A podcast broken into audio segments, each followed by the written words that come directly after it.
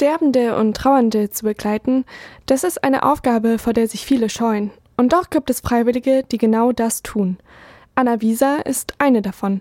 Sie studiert soziale Arbeit an der Katholischen Hochschule und ist ehrenamtliche Sterbebegleiterin der Hospizgruppe Freiburg e.V. Der gemeinnützige Verein begleitet und berät Sterbende und Trauernde.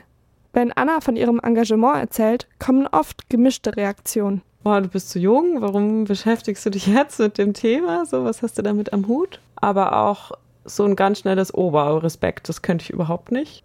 Wer engagiert sich freiwillig in einem Themenbereich, bei dem die meisten die Angst packt? Und welche Qualifikationen benötigt man dafür? Susanne Schmidt ist Diplom-Sozialpädagogin und für die Koordination der Hospizgruppe Freiburg zuständig. Auch sie hat eine Überhöhung, wie sie es nennt, schon oft erlebt. Leute schauen oftmals mit gehörigem Respekt auf ihre Arbeit. Dabei findet sie, es braucht nicht einen Profi, um jetzt, sage ich mal, auch Menschen im Sterben zu begleiten oder auch trauernde Menschen, sondern es braucht einfach ein Du, ein Gegenüber und jemand, äh, der da ist und das vielleicht auch aushält. Anna Wieser kann aushalten. Sie hat 2015 angefangen, sich mit dem Thema zu beschäftigen. In ihrer damaligen WG findet sie zufällig das Buch Interviews mit Sterbenden.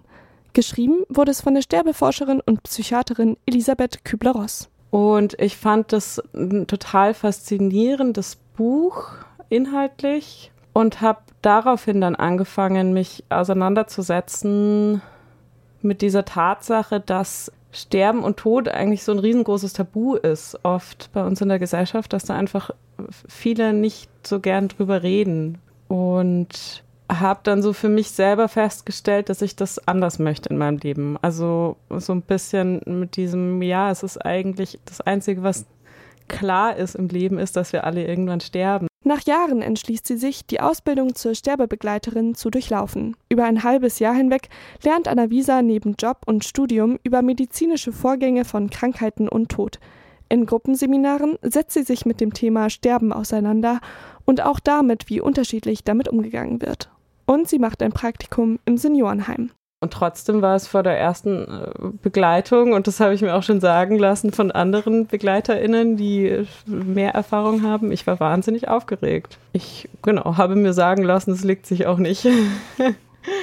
Doch ist man wirklich immer in der Lage, Menschen zu helfen und zu begleiten? Susanne Schmidt erklärt, was es braucht, um Sterbebegleiterin zu werden. Es sind weniger Eigenschaften wie eine Haltung. Also das, was man mitbringen sollte, wäre eben so diese Bereitschaft, sich so auf den Prozess einzulassen. Wenn wir Sterbende begleiten, heißt es ja immer, dass wir so auf andere Menschen zugehen, in Beziehung gehen, Akzeptanz und erstmal so das, dass ich mich ein Stück weit zurücknehme und erstmal schaue, was kommt mir denn von dem anderen oder der anderen äh, entgegen, dass ich mich da einfach öffne und eben auch verschiedensten Menschen öffne. Menschen, die gerade viele Umbrüche erleben oder selber noch den eigenen Trauerprozess durchleben, hätten nicht die Kapazitäten, dieser Haltung nachzukommen. Daher seien sie nicht in der richtigen Lebensphase, um Sterbende oder Trauernde zu begleiten. Auch soll es nicht darum gehen, Überzeugungen zu verbreiten oder weitergeben zu wollen. Man solle sich immer die Frage stellen, ist gerade wirklich dieser Raum auch da zum Begleiten? Anna Wieser merkt schnell, dass die Sterbebegleitung für sie das Richtige ist. Ich merke, es ist schon ja auch so was, dass ich auch was bekomme davon, von dieser Begleitung. Also, dass ich das für mich persönlich faszinierend und bewundernswert finde, Menschen zu sehen in solchen existenziellen Lebenslagen und da begleiten zu dürfen, vielleicht auch irgendwo ein Stück weit eine Unterstützung zu sein und sei sie noch so klein. Und dass da für mich auch wahnsinnig viel zurückkommt. Also dass das einfach Einblicke sind in Leben, die ich faszinierend und bereichernd finde. Und nichtsdestotrotz bleibt das Tabu, der Respekt vor dem Tod. Susanne Schmidt berichtet. Ich erinnere mich noch an den Beginn meiner Berufstätigkeit, wenn mal gefragt wurde, wo arbeitest du? Und es kommt dann nur, ich arbeite auf einer Palliativstation.